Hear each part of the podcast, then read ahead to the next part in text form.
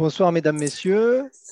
Je suis Benoît Pélopidas. Je suis votre hôte ce soir. Bienvenue à la présentation et discussion euh, francophone du World Nuclear Industry Status Report.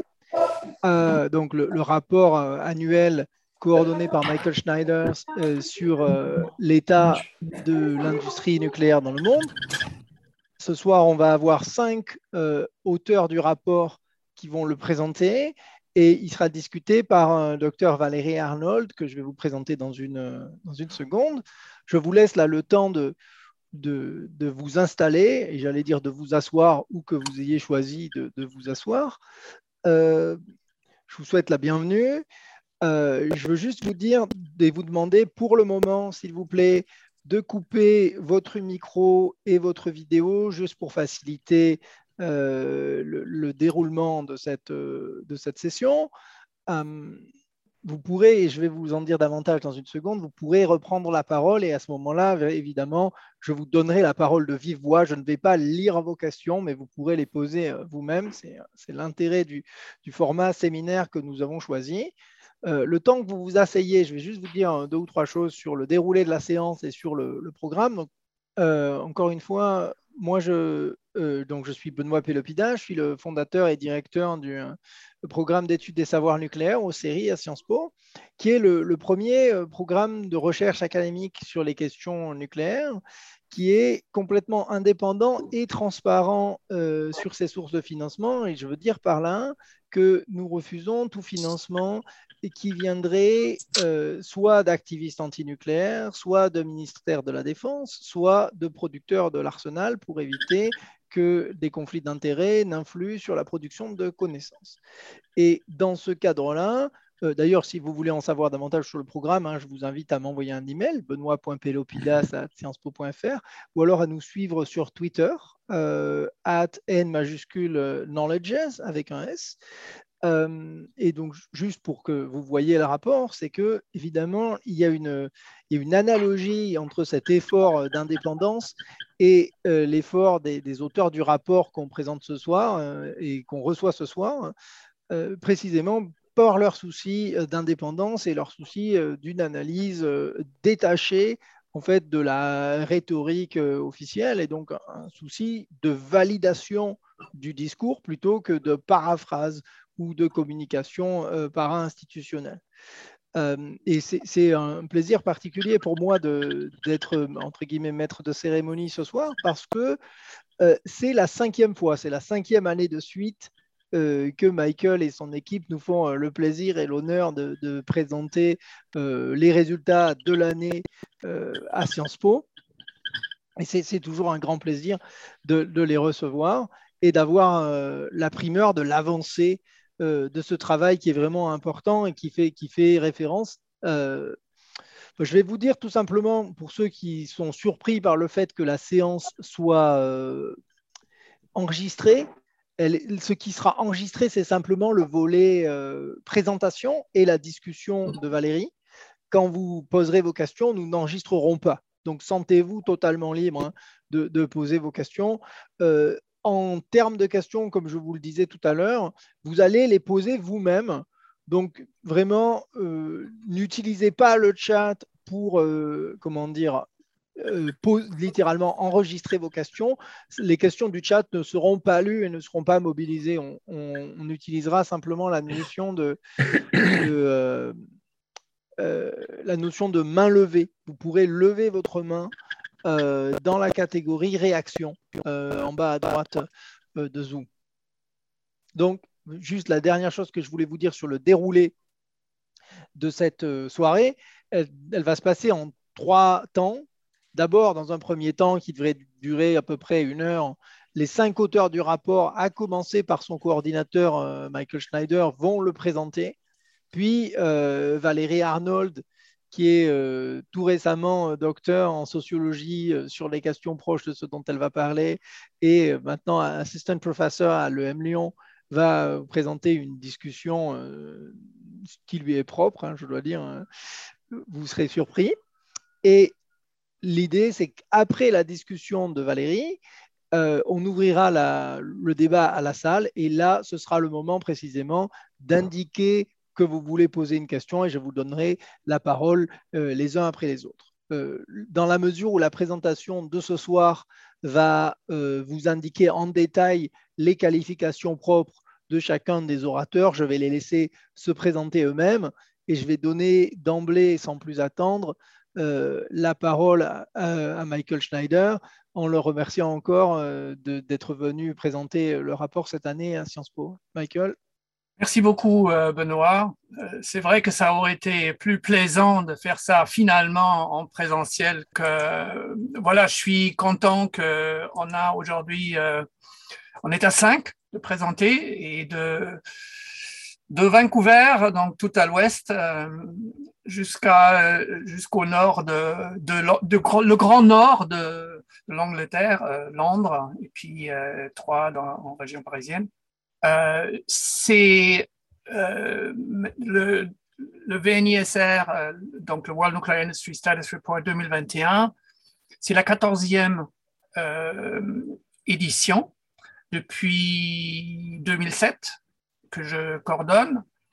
Et puis depuis 2012, euh, je suis également l'éditeur de, euh, de l'ouvrage. Alors l'année 2021 euh, a vu travailler en équipe très expert de, sept pays, vraiment une équipe non seulement internationale, mais aussi interdisciplinaire, qui travaille sur une analyse multi-indicateur. Et il y aura des, des slides de biographiques pour chaque intervenant. Donc, on va vous mettre à, disposition le, la présentation PowerPoint après. Donc, on ne perdra pas beaucoup de temps pour présenter les gens. Alors voilà, le premier indicateur, c'est euh, la production d'électricité euh, nucléaire.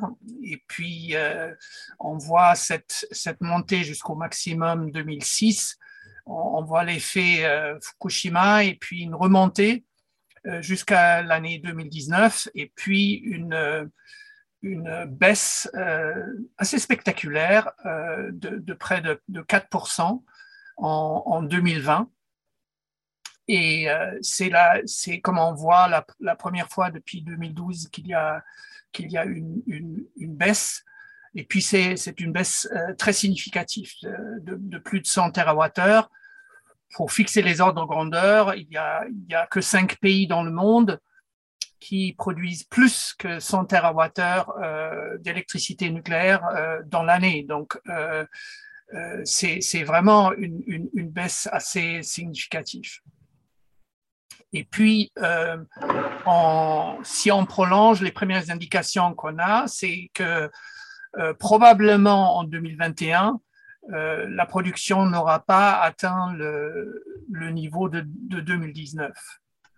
Et puis, selon l'Agence internationale de l'énergie, les premières estimations sont que la part du, du, nucléaire dans le mix électrique, qui a eu son maximum en, 1996 avec euh, environ 17,5% et baissé pour la première fois depuis euh, le début des années 80 euh, en dessous de la barre des 10%, donc en 2021. Ça, ça reste à être confirmé dans les, dans les mois qui viennent.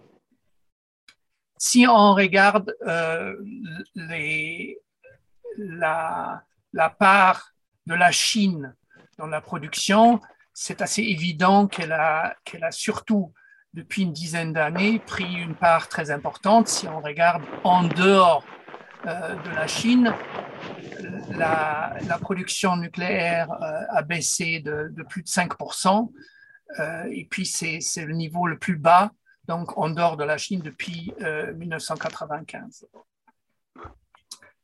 Si on regarde les mises en service et les fermetures, euh, nous, nous comptons euh, les mises en service à partir du moment de la, de la connexion au réseau et puis les fermetures euh, le jour de la dernière production d'électricité. nous avons vu en 2021 six, démarrages de réacteurs, dans, la moitié en Chine, et puis un au Pakistan construit par l'industrie chinoise, et puis un, démarrage en Inde et un aux Émirats arabes.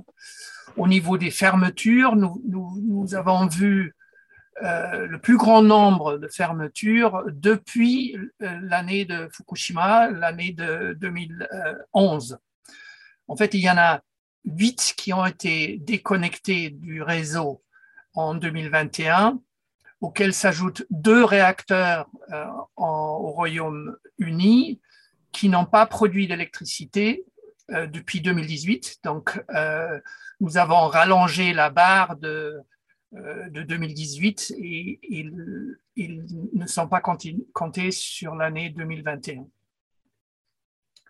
Par ailleurs, juste une, indication, nous avons aussi un, chapitre sur le, les questions de, démantèlement. Nous avons, avec l'ensemble des réacteurs arrêtés en 2021, maintenant pour la première fois atteint un total de réacteurs hors service, donc euh, à, démanteler au-delà de 200, avec 202 euh, euh, sur lesquelles seulement une vingtaine ont été démantelées techniquement entièrement, et puis à peu près la moitié sur le point qu'on appelle euh, Greenfield. Si on regarde euh, les mises en service euh, hors Chine, on voit qu'en fait, il ne s'est pas passé beaucoup de choses ces, ces, dernières années et en fait, le, les, arrêts de, tranches ont pris le dessus. Si on regarde sur les, années 2011 à 2021, on a eu exactement 69 démarrages et 69 fermetures dans le monde. Mais sur les démarrages, il y a eu 40 démarrages en Chine sur les 11 ans, donc 58%, euh, et aucune fermeture.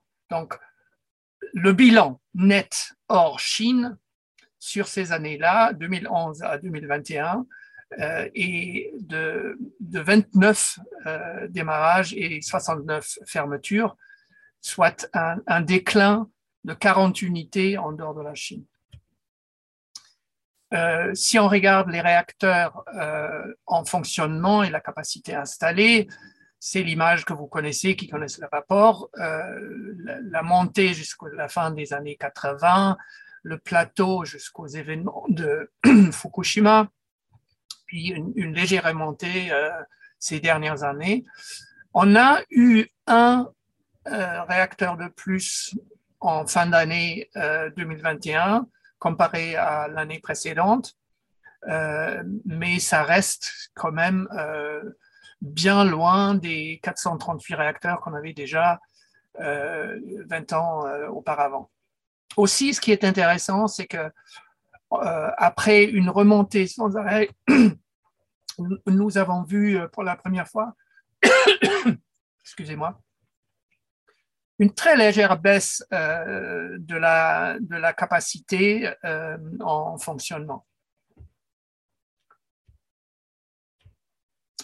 Les réacteurs en construction, euh, la montagne des années, autour de l'année 80, fin des années 70, début des années 80, le très bas niveau entre 95 et 2005, puis une remontée euh, jusqu'en 2013, euh, jusqu'à 69. Et aujourd'hui, on a 55 euh, réacteurs qui sont comptés en construction, sachant que sur ces réacteurs, il y a un démarrage de construction qui, sur 8 qui n'a pas abouti à la connexion au réseau. Euh, qui construit, pas de surprise ici, c'est vraiment euh, la Chine qui domine avec 20 euh, réacteurs sur les 55 et l'Inde avec 8. Donc les deux pays ensemble font plus de la moitié des, des, des, réacteurs en construction dans le monde. Autre phénomène, on est maintenant à une trentaine de tranches qu'on peut documenter comme en retard par rapport au planning. C'est une, liste en fait qui, augmente aussi. souvent, les, délais non seulement il y a des réacteurs qui sont en, décalage par rapport aux prévisions, mais les retards souvent s'aggravent au fur et à mesure.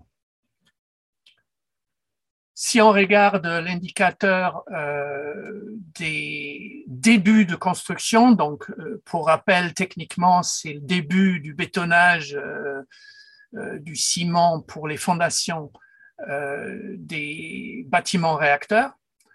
On voit le pic de 44 en 1976. On voit cette très faible, ce très faible niveau de début de construction euh, entre 1990 et 2005. Et puis une montée importante jusqu'en 2010, toujours avec l'importance dominante de la Chine, euh, on peut aussi se poser la question si euh, la Chine redémarre euh, plus de, construction que ce qu'on avait vu dans les, dix ans auparavant, avec un effet Fukushima très important dans le pays. donc, on a vu six, démarrages de construction en Chine en, en 2021. si on regarde hors Chine, nous avons le même type de phénomène euh, avec un niveau très bas euh, de développement euh, dans, les autres pays du monde.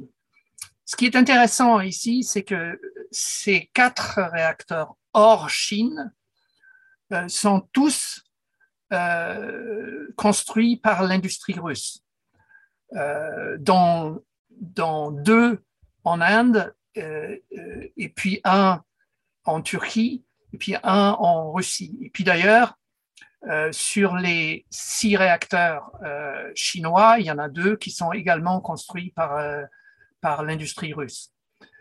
donc ça, ça, donne un peu l'image de l'état des projets, des constructions sur le terrain dans le monde, à savoir que la Chine construit chez elle et la Russie construit à l'étranger.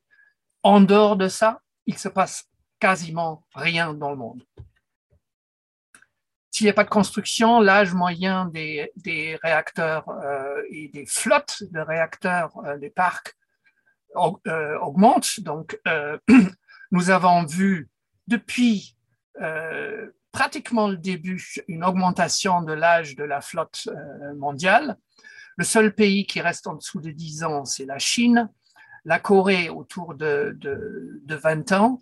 La Russie, c'est en fait le seul pays qui a baissé euh, l'âge moyen euh, depuis euh, quatre ans, essentiellement en arrêtant les plus anciennes tranches et puis en mettant un certain nombre de, réacteurs, de nouveaux réacteurs en service. la France, aujourd'hui plutôt en haut de, l'échelle de, l'âge moyen, avec près de 37 ans, et puis euh, les États-Unis qui ont euh, dépassé les, 40 ans en moyenne. Euh, maintenant, un petit topo sur la situation française. Nous, avons toujours des, des, focus sur un certain nombre de pays dans le rapport annuel. ça, c'est un peu une actualisation de, les analyses qui sont dans le rapport. Euh, ce qu'on voit ici, c'est la, production euh, nucléaire en France avec la, pointe en 2005 et puis cette baisse euh, spectaculaire en 2020, une, une augmentation en 2021 et puis des prévisions d'EDF pour 2021 qui, qui pour l'instant, euh, risque d'être encore inférieur au niveau de, 2020. Puisqu'on a vu en termes de, du mix électrique, l'apport du, nucléaire a été en, en 2020 à 67%, ce qui était le niveau le, plus bas de 1900, depuis 1985. Si on regarde par rapport à la capacité installée, on voit que le, dernier réacteur qui avait été mis en service en, en 99, euh, à partir de là, la, capacité est restée quasiment euh, stable jusqu'à l'arrêt des, réacteurs de, Fessenheim. Euh, mais on voit que les très hauts niveaux de production se, résument à peu de à peu d'années avec ce, maximum, avec une capacité installée quasiment euh, stable. donc, ça pose des questions au niveau, au niveau gestion, au niveau arrêt de tranche. Et puis, on a fait une, première analyse de l'année 2021. on a vu pour l'année un, un, arrêt moyen moyen euh, de euh, presque 104 jours par réacteur par an, c'est-à-dire c'est 28,5%. Et ce qui est important de dire là-dessus, c'est que euh, ça, ce sont des arrêts à puissance zéro, c'est-à-dire ça n'inclut pas du tout des baisses de production euh, des baisses de, capacité euh, qui sont très nombreuses à, travers l'année. Euh, donc ça, c'est exclusivement la, production, le, nombre de jours à production zéro. en 2020, ça a été encore plus élevé avec presque 5500 jours d'arrêt, c'est-à-dire 115 jours en moyenne euh, par euh, réacteur, soit 31,5%. Et d'après ce qu'on a vu pour euh, l'année 2022, ça risque de retomber à un niveau qui est encore inférieur au niveau de 2020.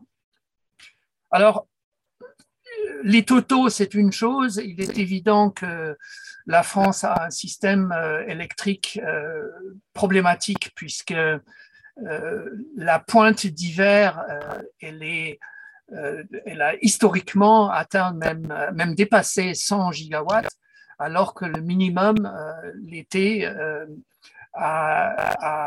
est souvent autour de, 30 gigawatts. Donc ça veut dire qu'on en a besoin particulièrement en hiver. Vous voyez ici dans la zone grise la moyenne de production mensuelle sur les années 2012-2019.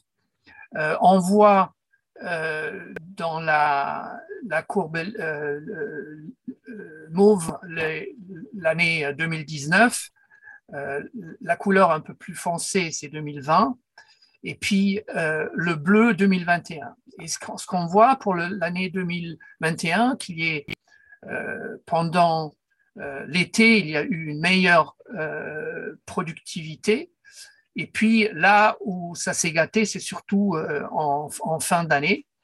Et puis en fait, la, première année euh, de 2022, euh, le mois de janvier est encore en dessous de ce qu'on avait vu janvier dernier.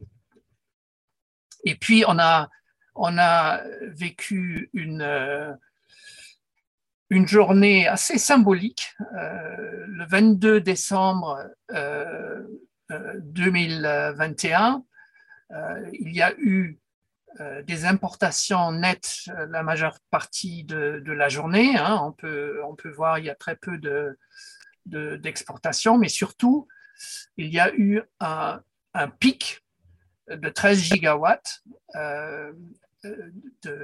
d'importation. Et en fait, le réseau a été alimenté jusqu'à cette hauteur-là par euh, l'ensemble des pays euh, voisins de France.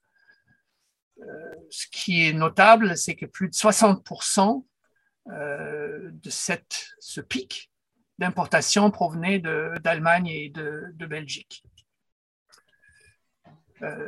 en début du mois de, janvier, vous savez, il y a eu l'effet conjoint de l'annonce du gouvernement français de, mettre à disposition des concurrents d'ODF 20 TWh supplémentaires, au-delà des 100 TWh qui sont dans le cadre de la réglementation AREN. Et puis, en parallèle, EDF euh, e a annoncé cette, euh, cette baisse euh, dans, les prévisions pour 2022, ce qui a conduit à, un plongeon à la bourse de, de 23% le 14 janvier, mais on voit que depuis, l'action EDF n'a pas vraiment récupéré ses, ses, valeurs. Ses valeurs. à la suite de ça, euh, les agences de notation, Fitch a déjà euh, euh, dégradé, downgraded, baissé la note de, excusez-moi, baissé la note d'EDF. Et puis les deux autres, Moody's et Standard Poor's, l'ont annoncé. Je vais passer les deux slides suivants pour y revenir dans les, dans les questions et réponse et je passe la parole à mon collègue, mon très cher collègue à l'Université de, de Colombie-Britannique, euh, Ramana. À toi la parole. Avant que Ramana prenne la parole, je vais juste dire aux, participants que dans le chat, je vais, je vais essayer de vous faire quelque chose comme de la traduction simultanée parce qu'il va s'exprimer en anglais. Thank you very much. Let's start. Fuzzy, yes, go please, ahead. Yes, please go, go ahead. ahead, Ramana. Thank you. Um, next slide, please. So, yeah, I think you have introduced me. I'm the I'm at the School of Public Policy and Global Affairs at the University of British Columbia. Um, let me start from by pointing out that the uh, situation in the nuclear industries around the world that Michael has laid out uh, in great detail has led the industry to suggest that these problems that they are facing, in particular the high costs, uh, can be solved by uh, developing a new generation of reactors. Uh, these are usually called small modular reactors. Sometimes they're also called advanced reactors or generation four reactors. Uh, they're all slightly different, but uh, I'm going to talk primarily about small modular reactors uh, because there has been a lot of media coverage over these uh, hypothetical designs. Um, there are just a couple of them which have been constructed, and I will talk about them uh, later on. Uh, there's been some amount of public funding uh, about these, uh, and uh, there are uh, regulatory agencies around the world which are in charge of safety regulation have been trying to modify their rules to be able to accommodate uh, possible licensing applications from these. Uh, and uh, as a result of these, there's been a lot of momentum uh, for companies to try and uh, develop small modular reactors.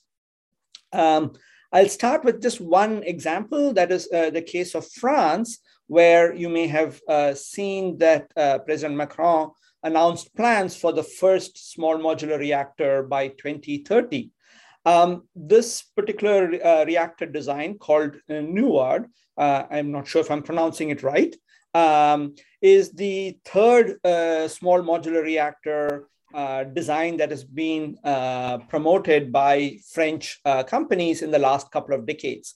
Uh, during the first uh, decade of this century, the former company Areva was promoting something called the NP300 reactor design, small modular reactor design. And then a company, uh, the, the uh, naval um, uh, defense company called DCNS uh, was promoting a company, a, small modular reactor design called FlexBlue, which was supposed to be a, a submarine type reactor, which was parked under the ocean and would supply electricity. Uh, NUARD uh, itself has been under development since at least uh, 2012, uh, and it's actually a consortium that includes CEA, uh, and uh, a naval group. Uh, and it's received about 50 million euros uh, from uh, the French government in terms of support. Uh, and as the most recent announcement said, they are promising about a billion dollars, a billion euros in support. Now, that number, uh, 1 billion euros, is worth noting uh, because uh, that's roughly the order of magnitude that would be required to translate any paper design of a small modular reactor into one that is actually licensable and constructible. Uh, so the US uh, company uh, NuScale has spent over a billion dollars at this point, and they are still far from having received the license to construct. Next slide, please. Uh, so just one uh, word about uh, what small modular reactors are. As the term uh, suggests, there are two characteristics, the word small and the word modular. Uh, by definition, a small reactor is one that generates less than 300 megawatts uh, of electric power um, a medium scale reactor would be something that's between 300 and 700 megawatts. A small reactor need not be physically small.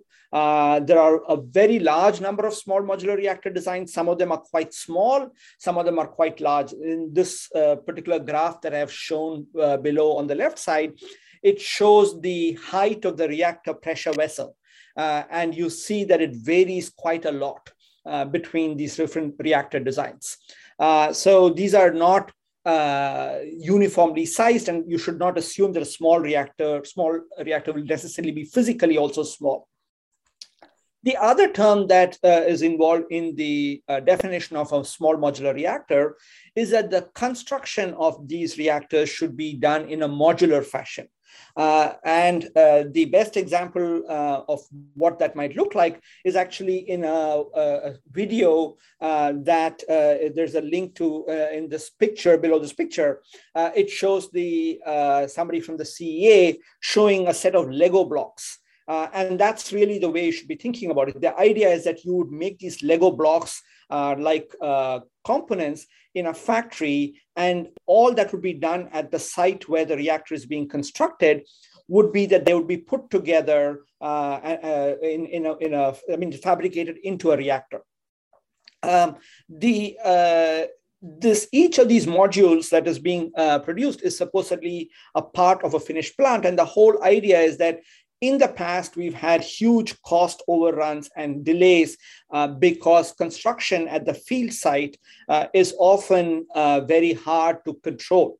Uh, and so the assumption is that uh, if you were to do all of this in a factory, you'd be able to control the cost and the quality and the time. Uh, unfortunately, past experiences with factory construction, mod- uh, modular construction uh, in factories, for example, in the case of the AP1000 reactor, uh, do not suggest that this is actually going to be true.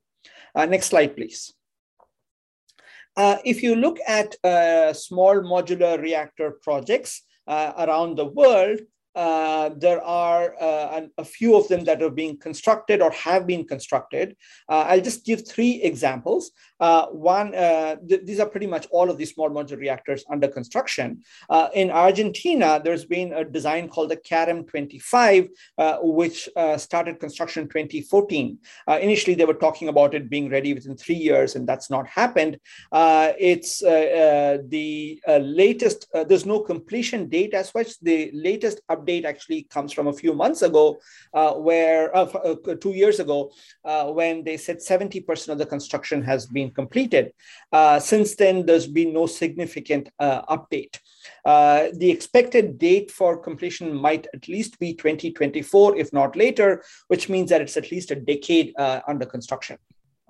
Um, another reactor uh, comes from China. Uh, this is a high temperature gas cooled reactor uh, where construction started in 2012. It was supposed to start generating electricity by 2017.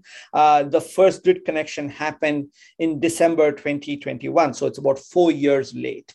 Uh, all uh, reports are that the cost of electricity from this is too high, as a result of which China is not planning to build any more of exactly the same design.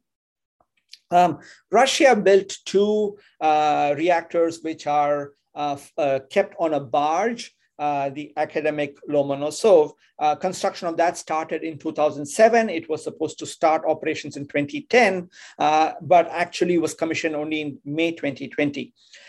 if you look at how it has operated since then, the load factors were only uh, 29 and 16% for the two uh, reactors.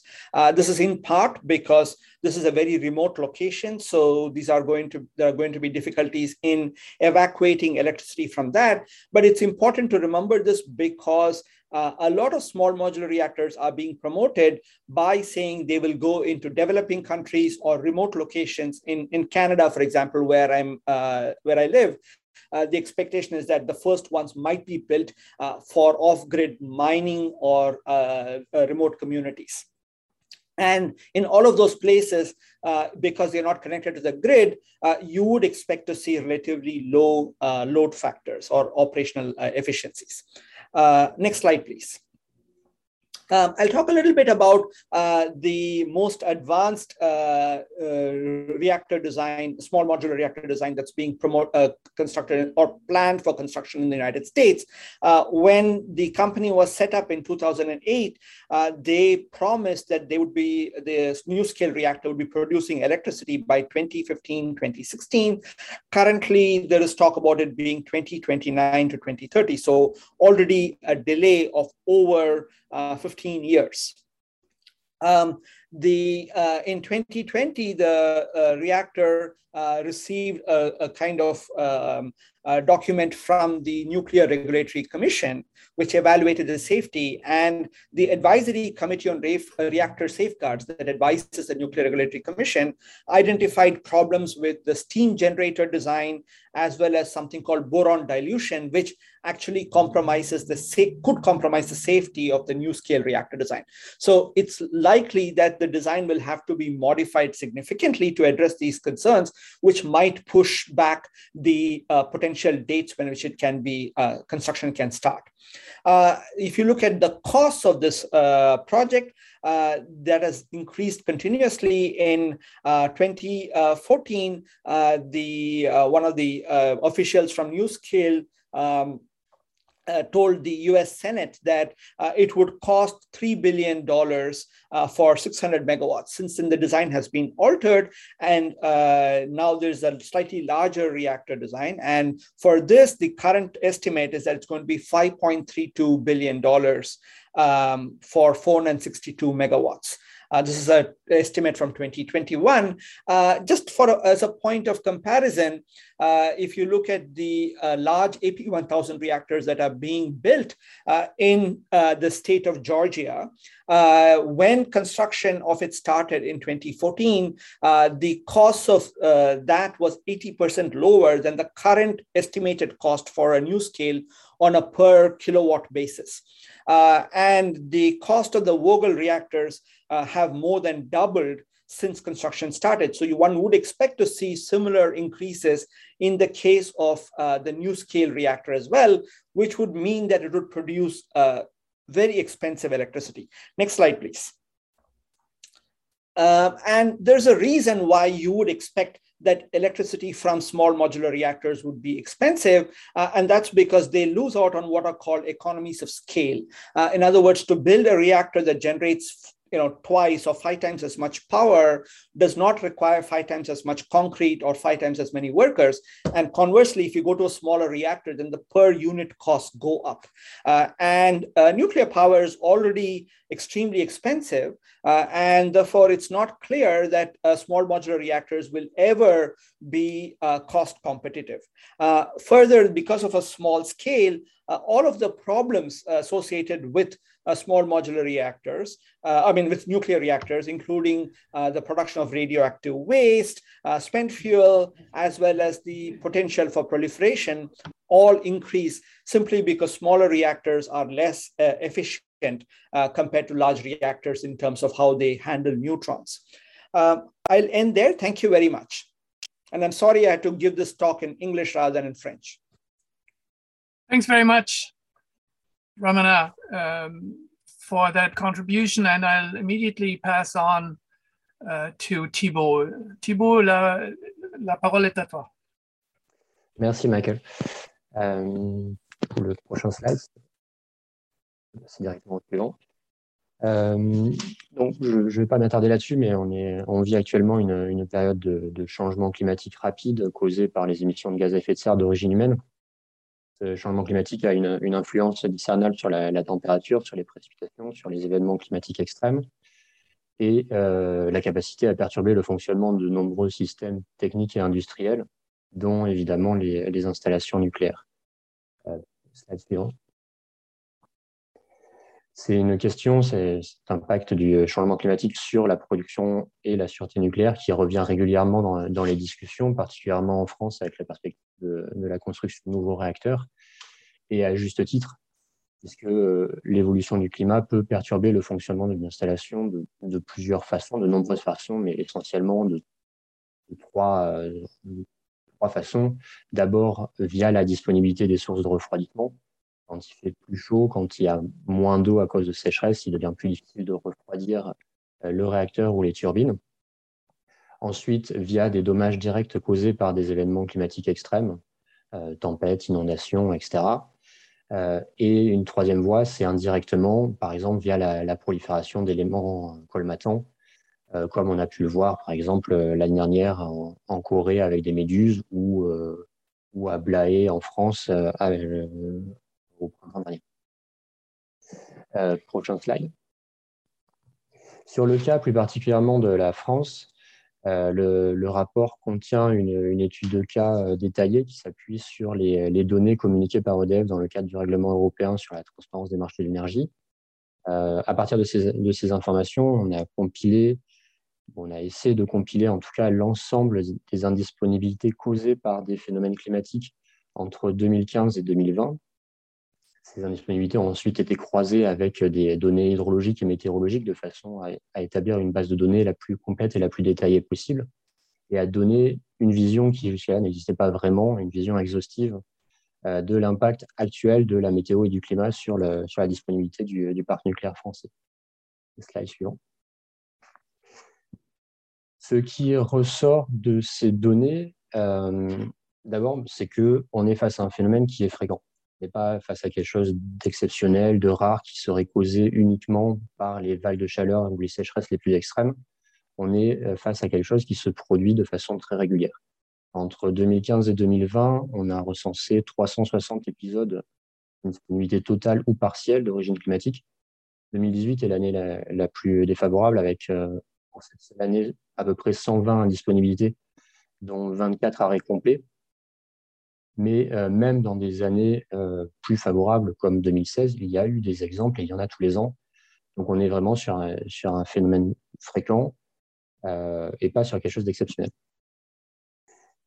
Contrairement à, l'image qui peut être donnée de ce sujet, par exemple par les médias, la cause la plus fréquente d'indisponibilité n'est pas la c'est la sécheresse. Et une conséquence de ça, c'est que l'essentiel des pertes de production ont lieu en début d'automne. Euh, le mois majoritaire, c'est septembre, euh, ce qui correspond à la période d'étiage, à la période des bases sur la part des cours de France. Ça signifie aussi que euh, ces indisponibilités elles peuvent être longues. Les vagues de chaleur, en général, durent une semaine, deux semaines, et se dissipent ensuite assez vite. les périodes de faible débit peuvent durer plusieurs mois.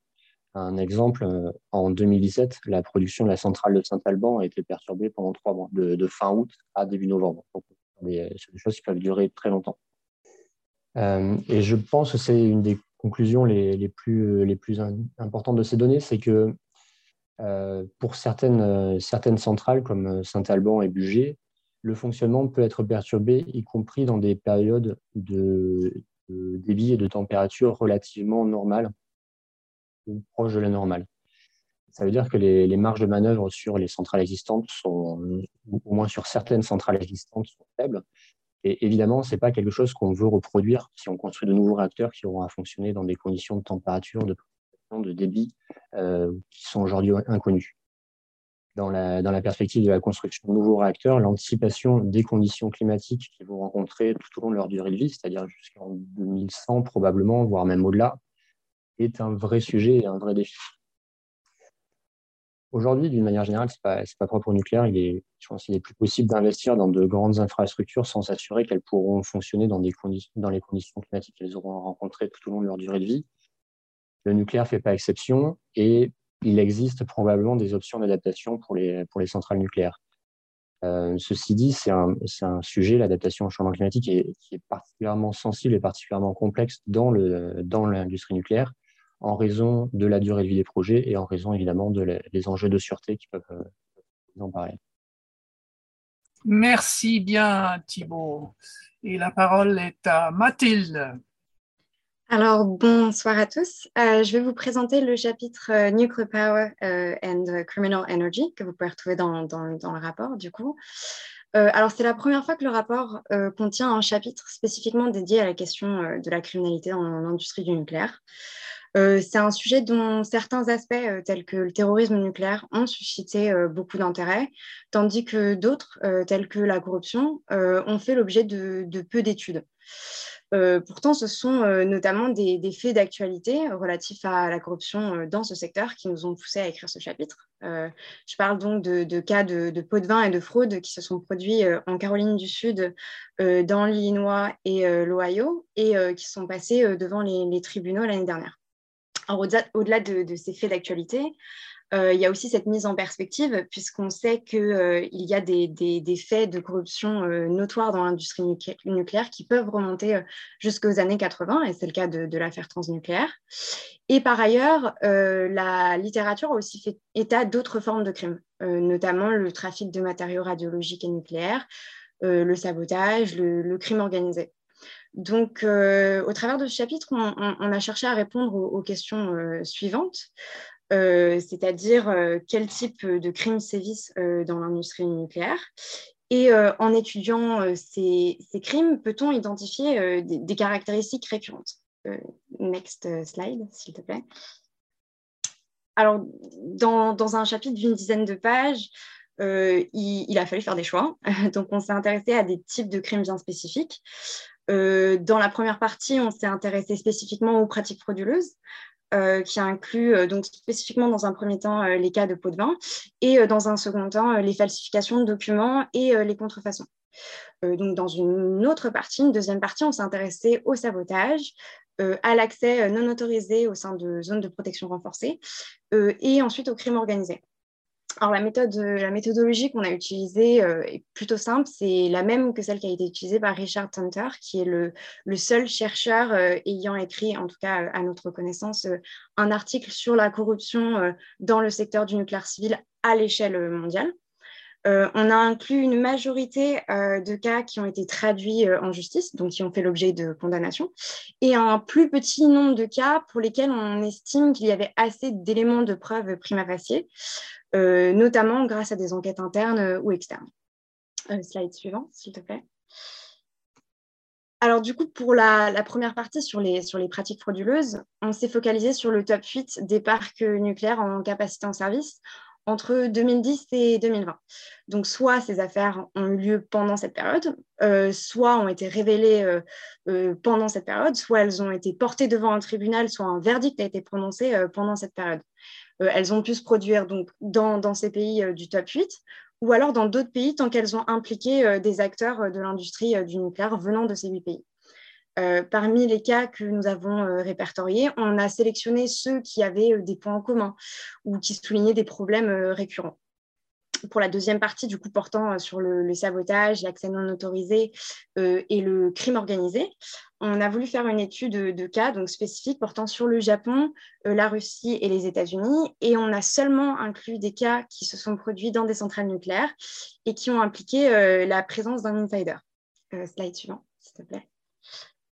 Donc, à titre d'exemple, voici des, bribes d'analyse provenant de, sections dans lesquelles on a inclus des cas impliquant des acteurs français. Donc, euh, la première porte sur euh, euh, les, affaires de, pot de vin impliquant les, agents de la fonction publique. donc, dans cette section dont on vous présente un, échantillon, on a traité en tout six cas qui ont impliqué cinq industries du nucléaire du, top 8. Donc, hormis deux cas japonais qui impliquaient TEPCO et des agents de la fonction publique japonais, la majorité des cas que nous avons traités impliquent aussi ou ont eu lieu euh, dans des pays autres que ceux euh, du top 8. Donc, c'est-à-dire que ce sont des cas en fait euh, internationaux.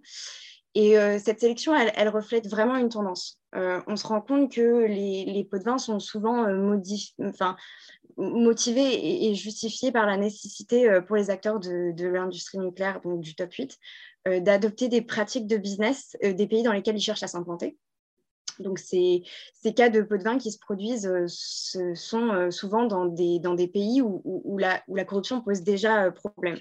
Illustré avec les cas de, Skoda en Ukraine, de SNT Lavalin en, Libye et possiblement euh, pour le cas de Areva euh, en République centrafricaine, en Namibie euh, et en Afrique du Sud, selon des études indépendantes, bien qu'aucune décision de justice ne permette de, confirmer, de confirmer cela. De manière générale, on se rend compte que dans la plupart de ces cas internationaux, euh, les agents publics ne sont pas euh, la cible finale à convaincre, mais plus euh, des facilitateurs dans le cadre de négociations. Alors, du coup, pour la deuxième partie sur la, collusion frauduleuse, on s'est intéressé à deux cas impliquant deux pays du top 8, la France et la Corée du Sud. alors, les points intéressants qu'on a observés sont les facteurs pouvant contraindre ou, ou, encourager les acteurs à avoir recours à la fraude. Euh, notamment euh, le facteur de euh, la possibilité d'options de partenaires dans l'industrie. donc le, scandale qui a eu lieu en Corée du Sud, hein, qui est décrit sur ce slide, est vraiment l'illustration parfaite de cela, puisque Kelco s'est retrouvé contraint par des, mesures du, gouvernement sud-coréen de choisir un fournisseur de câbles sud-coréen. Or, il n'en existait pas qui fabriquait euh, des, câbles pour les installations nucléaires spécifiquement. Et Kepco s'est retrouvé à travailler finalement avec un, partenaire qu'on pourrait qualifier d'incompétent dans ce champ-là. Et euh, dans ce contexte-là, on, note un deuxième point intéressant qui, est mis en lumière, avec, ce cas-là, euh, c'est les défaillances au niveau des, mécanismes de gouvernance qui ont permis en fait cette collusion frauduleuse à grande échelle impliquant à la fois Kepco et plusieurs de ses partenaires euh, de, se réaliser. Euh, pour le, scandale de, de Creusoforge, pour, pour, être brève, euh, je dirais que le, point le plus intéressant que nous avons souligné, ce sont plutôt des défaillances dans les mécanismes de régulation. on sait que les premières falsifications à Creusoforge remontent aux années 60 et qu'en 2016, ça faisait déjà plus de 10 ans que Areva, EDF et l'ASN avaient connaissance de, dysfonctionnement à, à Creusoforge. slide suivant, s'il te plaît. Pour terminer, je vais, conclure sur, les limites de, notre étude. Premièrement, évidemment, le, champ de l'étude. Euh, le chapitre ne contient qu'une liste non exhaustive euh, des cas que nous avons essayé de répertorier, dans un premier temps de, manière systématique. Euh, il y a évidemment les, limites spatio-temporelles que nous nous étions fixées. Et d'autre part, il y a plein de sujets importants que nous n'avons pas traités, tels que le terrorisme nucléaire, les attaques cyber, euh, il y a aussi effectivement les, crimes ayant eu lieu dans d'autres installations euh, que les centrales nucléaires. Euh, troisièmement, on a évidemment été limité par le problème de, l'accès aux, données. En, criminologie, c'est un peu le, nerf de la guerre. on a observé que c'était particulièrement difficile d'obtenir des, des, données fiables sur les articles contrefaits et frauduleux et sur le trafic. Euh, alors, au-delà de la fiabilité, il y a aussi euh, l'accès des, informations euh, tout court. à titre d'exemple, même, si ce n'est pas, pas un cas dont on a vraiment parlé dans, le chapitre, peu d'informations ont été communiquées publiquement depuis 2014 sur le sabotage d'un réacteur à Doel en Belgique. Donc, enfin, encore une fois, comme c'est un petit chapitre, euh, il ne vise pas à établir si les crimes détaillés peuvent être catégorisés euh, comme étant le, reflet de problèmes systémiques à, l'échelle mondiale dans l'industrie, même si euh, certaines similarités entre certains cas, notamment des, défaillances récurrentes, laissent penser qu'il y aurait des problèmes communs à régler. Voilà, je vous remercie. Très bien, merci beaucoup Mathilde. And uh, I'll give the floor to Anthony Frogott.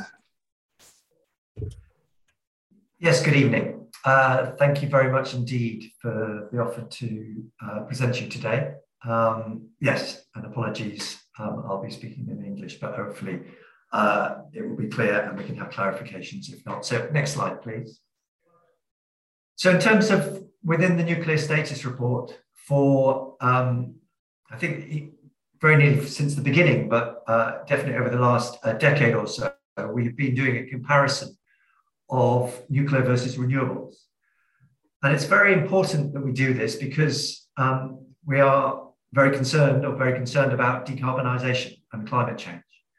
And we are seeing all too clearly uh, the uh, impacts of climate change, and there's um, all too certain is the future consequences unless we significantly and rapidly reduce uh, greenhouse gas emissions.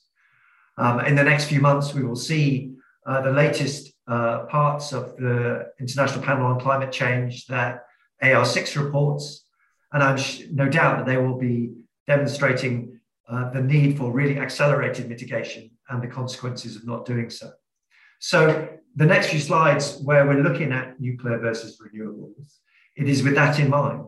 And, and as we can see here in the first slide, this is comparing the global investment decisions in new renewables and nuclear power. And the language of that is, is precise because it's difficult to, to compare the investment uh, profiles of nuclear and renewables. So what we've taken here is the, the, the, time in which the decisions were taken. So in, in 2020, it's those reactors that decisions have been taken to start new construction and the construction has started. And so that is the investment costs. And obviously, the, the, clearly what we see here is the extent to which nuclear over the last 15 years has bumped along at below $50 billion uh, per year, whereas uh, renewable energy has significantly increased and is now pro- around an order of magnitude larger on annual investment on the global between uh, the total investment in renewables. And this is non hydro renewables and nuclear power. And if we look slightly further forward, and we, we, don't do this in this report, but we can, you can see recent publications from the International Energy Agency. They are anticipating a really significant shift, uh, increase uh, in renewable energy investment in 2021 and 2022. So this gap uh, we will anticipate will increase. Next slide, please. Uh, and what this shows us, because obviously we're not just interested in investment, we are interested in the total amount of electricity that is produced, is the way in which, um, and this is over the last 10 years, there has been a, a huge increase in renewable electricity. And here we have, again, solar, wind, and other renewables, uh, that's non hydro renewables, uh, which are uh, really producing a, a vast amount of, of uh, carbon free electricity. Uh, and um, yeah, that, those trends, given the past investment, uh, is expected to continue um, in the days and years ahead. Uh, next slide, please. Um, what we saw is a increase in overall investment in uh, different technologies or renewables versus nuclear in the first slide. But that only tells half the picture because even though the costs of investment uh, have been static over the last couple of years, the actual amount of new technology that is on the grid is increasing. And this is because of the falling costs of those different technologies. And this is taken from Lazard's. This is an annual estimate uh, based on, on the United States, and it's on the levelized cost of electricity. So uh, it isn't the whole system cost, it's just the, the, the different uh, uh, individual costs from, from the different sites. And you can see in particular how solar PV has fallen by 90% over the last 10 years. Uh, and we compare that with nuclear in the United States, which has increased. And so these historic crossovers have occurred whereby uh, in, in 2009, we saw nuclear being a cheaper technology uh, than solar and wind to one that is being, yes, really now significantly more expensive.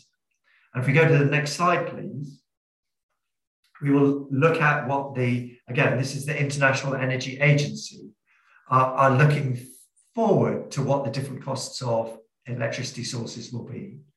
And it is really quite remarkable. It is solar will, continue, uh, according to their estimates, will continue to fall in price so that by 2030, a further 39% uh, production reduction in production costs, and by 2050, 50, uh, a total of 58% fall. So they are anticipating that by mid-century, solar will be about 19 pounds, sorry, 19 dollars a megawatt hour of electricity on average. And the, many people predict have, indicated over time the extent to which the IEA have under uh, estimated some of these falls in costs. And we are seeing very low costs, not quite at, at that level, but, but not far off it currently. So never mind 30 years from now.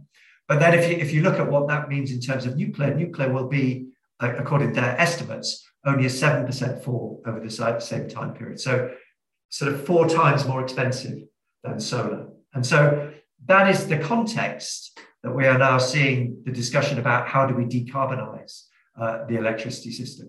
Uh, next slide, please. And so now I just want to uh, give a, a, couple of examples of, of some of what we're seeing in terms of renewable deployment in individual countries. Uh, China, uh, as we've seen, has been a, a major deployer of, of nuclear power, if, if not the major deployer of nuclear power on the global level. And subsequently, we see this significant increase in electricity coming from nuclear power. But over the, a, a shorter time scale, uh, we have seen an even more, more rapid uh, deployment and, and production of electricity coming from renewables. So uh, wind power is still producing more electricity uh, than nuclear. And then as we see the big boom in solar, solar over the last couple of years and other, other high non-hydro renewables, in particular biomass. And again, this trend is set to continue uh, in uh, 2021, over 50 gigawatts of, of solar and over 50 gigawatts of wind have been deployed. So this widening of the gap between solar uh, and renewables and nuclear uh, will continue. Uh, next slide, please. Um, and then looking at the EU27, uh, very unfortunate that it's not EU28, uh, speaking from a personal perspective, but that's where we are. But what we've seen here uh, over time is, again, very rapid uh, deployment of renewables. In this case, we're including hydro uh, within the analysis. Uh, and we can see that, that, there was a crossover before 2020 where nuclear was outproduced by the non-hydro renewables. And interestingly, in, in 2020, if you include hydro within that, we saw more electricity coming from renewables than even fossil fuels. And again, this is a story that we would expect to continue. The EU has very specific targets uh, for the deployment of renewable energy. And if you can go to the next slide, please, um, we can see what that has meant. So this is the, the 2020 target, uh, which was uh, put forward in 2009, finally adopted, in which they said that by 2020, uh, it was anticipated that, that the EU would be having 20% of its energy, not electricity, energy uh, from renewables. And we see that overall, that target has been exceeded. Uh, and so by uh, the end of last year, around 22% on average over the EU.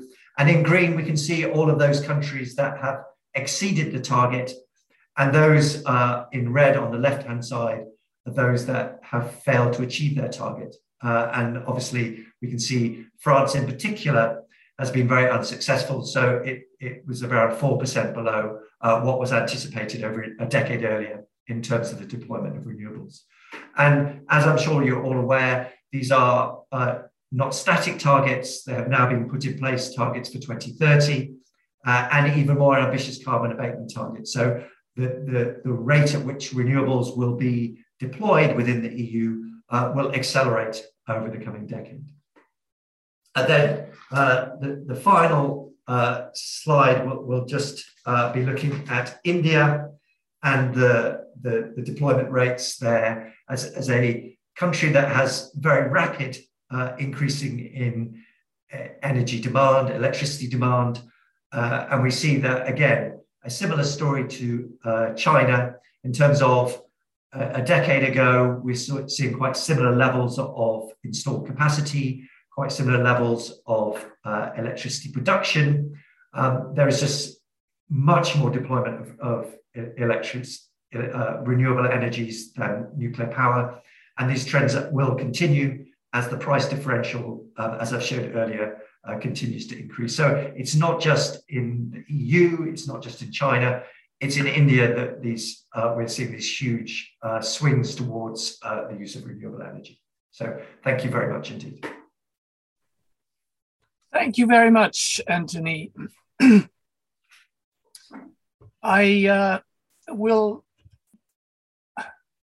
je, ne vais pas lire euh, ce slide, je vous rassure, mais euh, je, tiens peut-être seulement à faire un, commentaire euh, général. C'est que je, cela fait maintenant près de 40 ans que je travaille sur ces questions-là. Et je suis très inquiet de la situation actuelle par rapport à, cette espèce de fossé incroyable euh, qu'on voit aujourd'hui par rapport à la perception de ces secteurs, de ce, de ce secteur euh, nucléaire en particulier, mais dans son contexte énergétique et la réalité industrielle. Euh, il y a, euh, beaucoup de journalistes parmi vous, mais je, me demande quand vous regardez vos propres euh, médias, est-ce que vous avez l'impression que c'est le, ça c'est la, perception qui est véhiculée, que c'est une industrie qui en fait euh, a d'énormes problèmes, pas seulement en France, mais qui sur le plan international, on peut aujourd'hui poser la question si c'est en fait une situation où le pic nucléaire c'est-à-dire la, la, le, pic euh, du, du, temps du nucléaire est déjà euh, dépassé.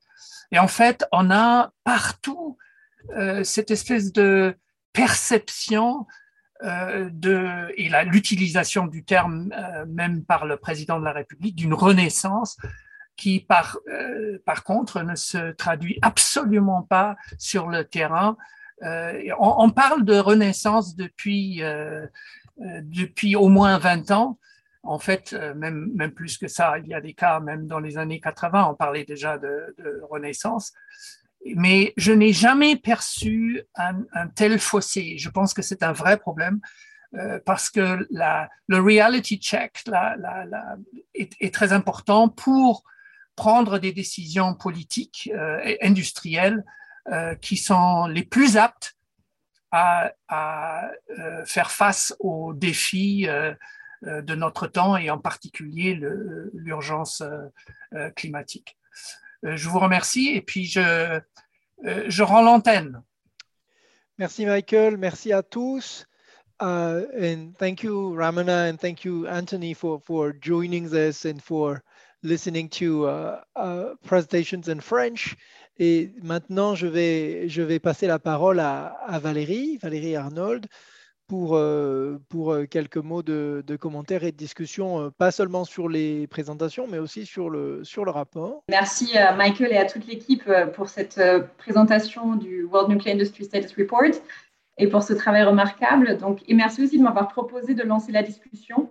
Cela m'a donné l'occasion donc de, lire le rapport vraiment en détail et euh, donc, juste du point de vue de la recherche, euh, je me permets de dire que le rapport, euh, c'est vraiment un rapport qui annuellement fait référence en fait pour la recherche sur le nucléaire en France et aussi à l'international et depuis de nombreuses années. Donc, euh, et c'est pas pour rien, mais parce que je trouve cette édition à la fois, comme d'habitude, extrêmement rigoureuse et convaincante, et aussi les accents thématiques particulièrement pertinents pour en fait réfléchir aux euh, enjeux qui sont liés au choix euh, d'action publique qui s'ouvrent là actuellement euh, pour les politiques énergétiques en contexte de crise climatique. Donc, on sent bien quand on, est dans un moment décisif et, et, un peu à la recherche, je pense, de clés de lecture qui peuvent aider à comprendre, à structurer un débat peut-être plus informé sur les choix liés à l'avenir de l'énergie nucléaire. Et je pense que nous en avons vraiment cruellement besoin en France.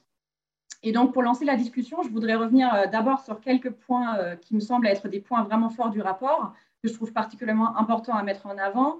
Et ensuite, je vais poursuivre par quelques questions d'ouverture euh, qui portent un peu plus aussi sur les chapitres que vous avez présentés ici en détail.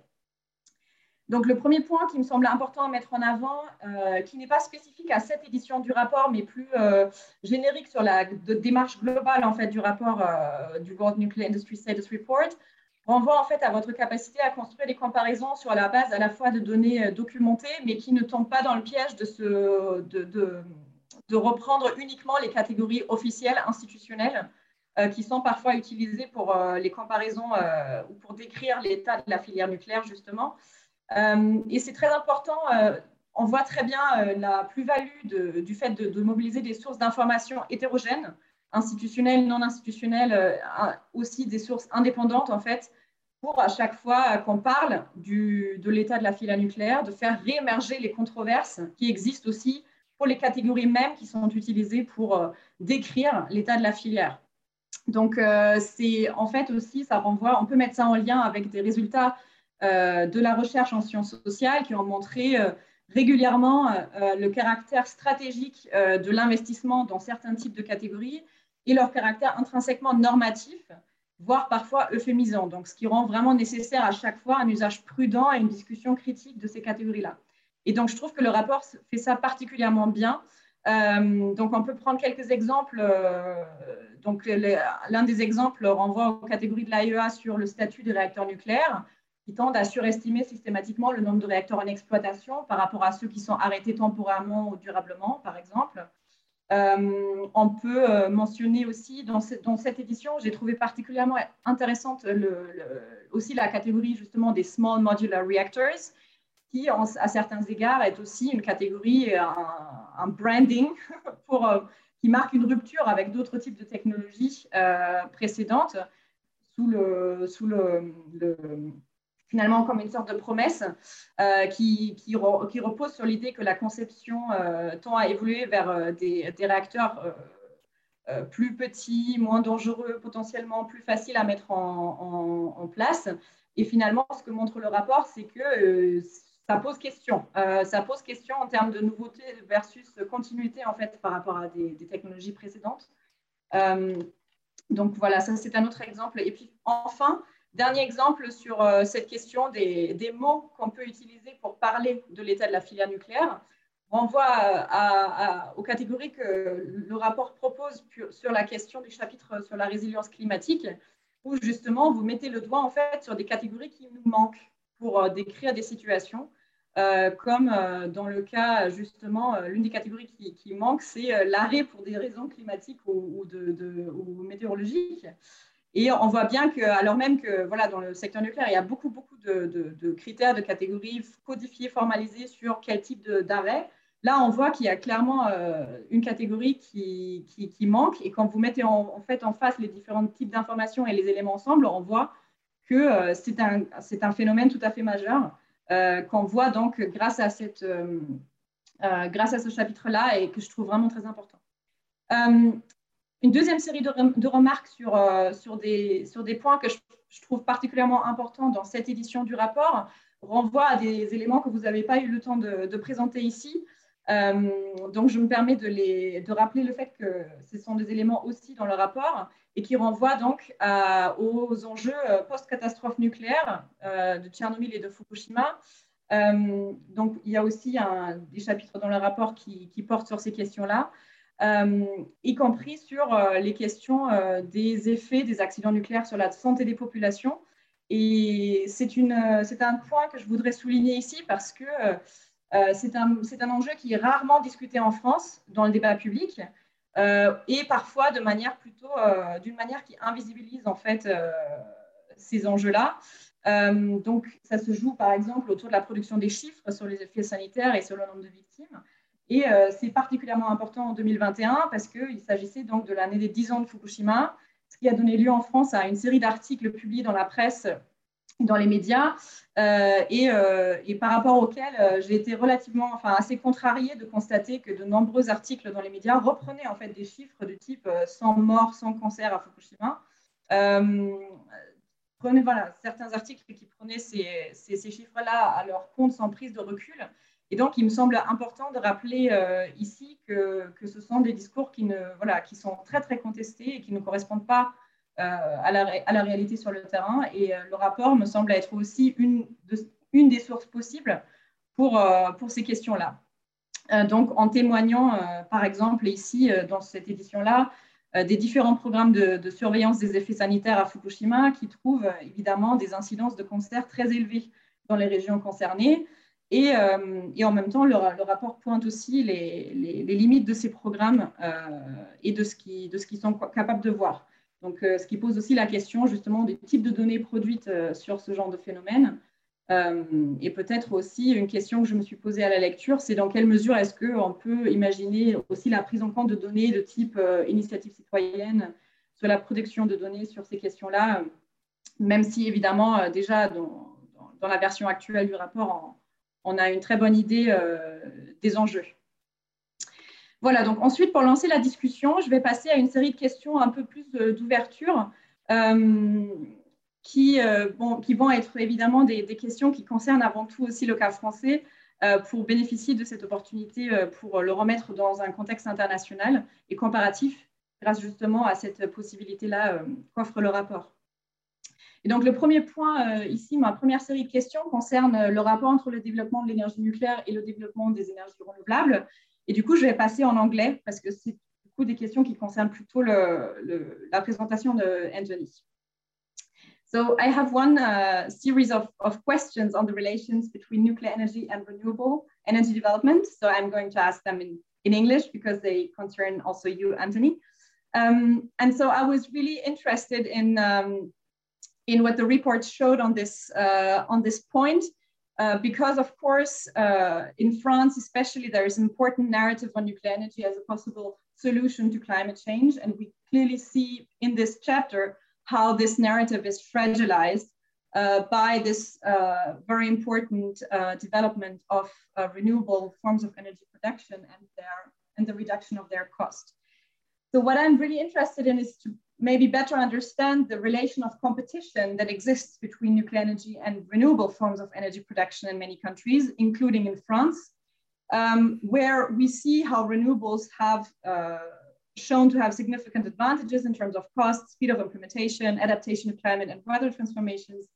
Um, and in France, in spite of the recent presidential announces, there is, there is this relation of competition, and we can see um, how the strong focus on nuclear energy to some extent slows down the investment in renewable energy. So this was also something that we maybe can see in the graph that you showed in regarding France compared to other European countries. And uh, so I was wondering um, how you can maybe, if you can tell us some something more about whether this is a French specificity uh, that we see or do we see also in other countries where there is a strong share of nuclear energy and a strong continuity in the development of nuclear energy uh, in the national energy mix, that this tends to discourage uh, more important investment in renewable energies elsewhere? Um, so yeah, this, this would be my question on this uh, chapter. And so I'm going to go back to, to, Fran to French now. Uh, thank you very much. Euh, donc, une deuxième série de questions pour moi euh, renvoie, euh, renvoie au chapitre sur le lien entre secteur nucléaire et, énergie criminelle. Donc, c'est la première fois que vous avez, rajouté ce chapitre. Et je l'ai trouvé vraiment très intéressant. non seulement parce qu'il met en lien des cas à la fois très hétérogènes, mais on voit qu'on peut les classer dans des catégories, dans des catégories communes. et, et, aussi parce que ce chapitre, je trouve, propose des pistes d'explication pour montrer un peu les logiques communes entre les différents cas. Donc, c'est un petit peu aussi ce que vous avez dit à la fin sur euh, la question est-ce que c'est un problème systémique ou pas? Effectivement, mes, mes, questions allaient un petit peu dans ce sens-là. Donc, j'ai trouvé ça intéressant parce qu'en fait, on peut assez facilement euh, euh, analyser les cas que, vous, que vous décrivez en lien en fait avec euh, les caractéristiques un peu plus sociologiques ou, ou sociomatérielles de, ce qu'on a décrit du fonctionnement du secteur nucléaire. Donc, on peut les mettre en lien avec la vulnérabilité de la technologie et de son mode d'exploitation à certains types d'intrusions, comme les actes malveillants. On peut aussi euh, les mettre en lien avec les vulnérabilités plus de type euh, mode d'organisation et de financement de la filière, qui donc à certains, enfin voilà, comme l'importance des subventions publiques, la convergence entre certains enjeux politiques et industriels dans un contexte très tendu du développement du secteur nucléaire. Euh, et, euh, et, aussi avec le fait que malgré toute tentative de rendre le secteur nucléaire euh, entre guillemets transparent, on peut constater qu'il y a toujours une forme de discrétion et une forte technicité des activités qui peuvent créer un certain entre-soi, qui peut faciliter des infractions voilà, de type falsification de documents et autres, parce que le contrôle et les contre-pouvoirs restent on peut faire l'hypothèse que le contrôle et les contre-pouvoirs euh, là-dessus restent malgré tout limités. Et donc voilà, moi, ce qui m'intéressait, c'était d'avoir votre, votre point de vue là-dessus. En fait, est-ce que, le terme énergie criminelle, du coup, finalement, reflète bien ces, enjeux-là? Ou est-ce qu'on peut aussi les penser plus en termes d'une sorte de vulnérabilité qui est liée au mode de, régulation, de gouvernement, d'exploitation ordinaire en fait, des activités nucléaires, qui, dans le même temps, euh, voilà, rend difficile le fait de contrer ce type d'activité illicite. Euh, donc voilà, c'est aussi, encore une fois, un peu du point de vue des, sciences sociales quoi, sur, ces questions-là. Et puis, enfin, une dernière question euh, que j'avais en tête en lisant le rapport, euh, renvoie un petit peu à la vision d'ensemble qui se dégage du rapport. Donc là-dessus, c'est toi, Michael, qui a déjà un petit peu répondu en fait à cette question-là à la fin avec ton dernier slide. Euh, parce que je me. Voilà, si on, si on essaye de tenir ensemble un peu les différents éléments que vous mettez en avant, que ce soit la concurrence euh, entre énergie nucléaire et, renouvelable, l'accumulation de signaux inquiétants sur le rôle des activités illicites, les arrêts fréquents en France pour des raisons de, voilà, de, questions climatiques et de raisons de sûreté, etc., on voit bien, en fait, en lisant le rapport, à quel point le secteur semble être dans une situation de tension très, très forte euh, et qui, euh, voilà, qui le rend de plus en plus difficile d'articuler des justifications euh, publiques convaincantes en fait pour son existence. Donc on voit bien que les différents récits sur les coûts, sur, voilà, sur le changement climatique, etc., se voient quand même fortement fragilisés.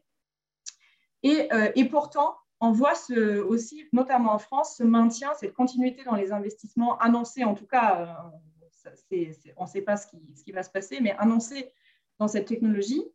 Donc euh, voilà, ma, question était un petit peu sur la, vision d'ensemble. Ça, c'est ma lecture. Euh, et ensuite, peut-être en dernier, en dernier élément, ce qui est revenu en France aussi à l'agenda public récemment, donc c'est le lien entre énergie nucléaire civile et militaire. Et donc là-dessus, euh, ça va sans doute au-delà du, scope de votre rapport, donc je ne sais pas du tout si c'est pertinent.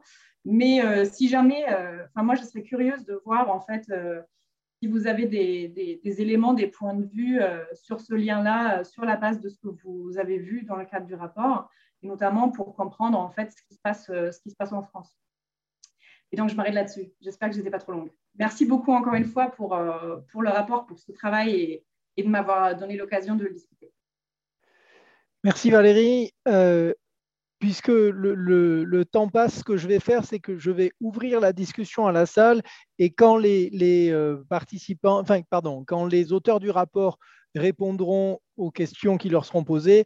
Ils auront aussi l'occasion du coup de revenir sur les questions que toi tu leur as posées. Mais à ce stade-là, euh, je vais d'abord remercier ceux qui euh, nous ont regardé, enfin qui nous regarderont quand cette vidéo sera posée euh, sur YouTube, puisque je vais arrêter d'enregistrer à ce moment-là. Et je vais aussi inviter ceux d'entre vous qui restent avec nous à lever la main comme Monsieur a fait et je vais littéralement prendre la liste de questions et vous demander de la poser, de, poser vos questions les uns après les Merci à tous et merci Valérie.